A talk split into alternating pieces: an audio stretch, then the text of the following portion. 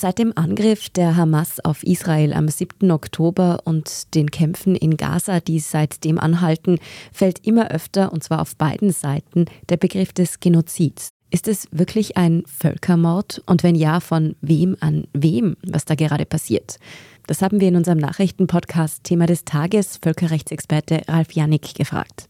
Man merkt dabei, dass der Begriff allein deswegen schnell verwendet wird, weil eben in sehr kurzer Zeit sehr viele Menschen sterben oder verletzt werden. Das ist eben, was ich vorhin gesagt habe, dieses weit verbreitete Missverständnis, dass es eine Frage der Zahlen wäre. Dieses Missverständnis stammt aus der Zeit des Zweiten Weltkriegs, weil man einfach aufgrund der bloßen Anzahl von getöteten oder sonst wie verfolgten und unterdrückten Menschen geschlossen hat, das ist ein Völkermord. Aber auch hier war der Dolus, also diese schlechte Absicht, das entscheidende Element. Die Absicht, das jüdische Volk zumindest teilweise, aber eigentlich zur Gänze zu vernichten. Das bedeutet aber umgekehrt, dass selbst Massenmorde oder eben auch sehr viele getötete Menschen und viele davon wiederum Zivilisten nicht automatisch zu einem Völkermord führen.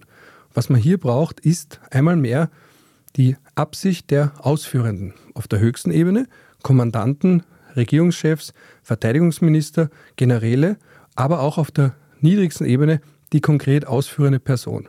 Das heißt, es kann auch sein, dass der einzelne Täter, der jemanden erschießt beispielsweise, Völkermordabsicht hat, aber die Befehlshaber diese Absicht nicht hatten. Also die haben ihm nicht gesagt, töte so viele, in dem Fall Palästinenser wie möglich, aber er selbst hat vielleicht eine derartige Absicht, ohne dass ihm irgendwer gesagt hat, er solle das tun. Und umgekehrt kann es aber auch bedeuten, dass der einzelne Täter diese Absicht nicht hat und auch gar nicht davon weiß, dass die höher gestellten Kommandanten, Generäle und so weiter diese Absicht, diesen Plan verfolgen. Also man muss hier auch unterscheiden, welche Person macht es. Und dann muss man auch noch unterscheiden, reden wir davon, was die einzelnen Personen machen, die Ausführenden, die Kommandierenden und was macht der Staat. Also begeht ein Staat einen Völkermord.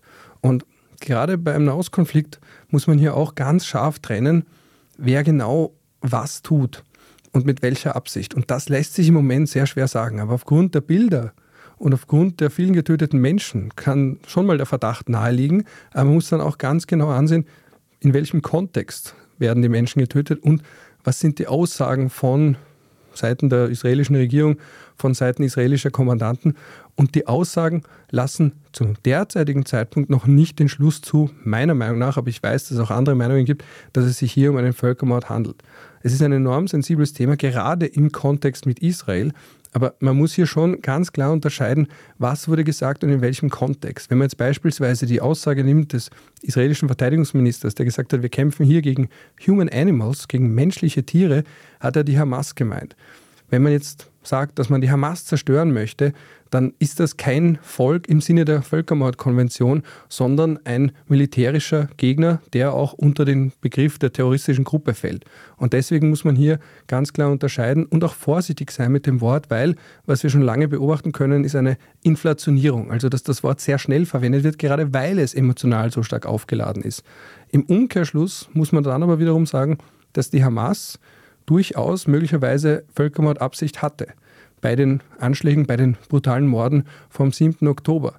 Weil es hier darum geht, dass einmal mehr das jüdische Volk, das israelische Volk zumindest teilweise zu vernichten. Also ich gehe davon aus, dass zumindest einige der Täter, wenn nicht alle, eine Völkermordabsicht hatten. Und wie gesagt, und man kann das nicht oft genug sagen, das ist das Entscheidende. Es sind nicht die Zahlen, das Entscheidende ist die Absicht und der Kontext, in dem ein Angriff stattfindet. Es geht nicht darum, ob man es jetzt auch unter Anführungsstrichen schafft, alle zu töten, das Volk als Ganzes zu vernichten, sondern es geht darum, hat man es zumindest teilweise zerstört. Und wie groß dieser Teil sein muss, ist dann letztlich nicht eine Frage von Nummern oder Prozentsätzen.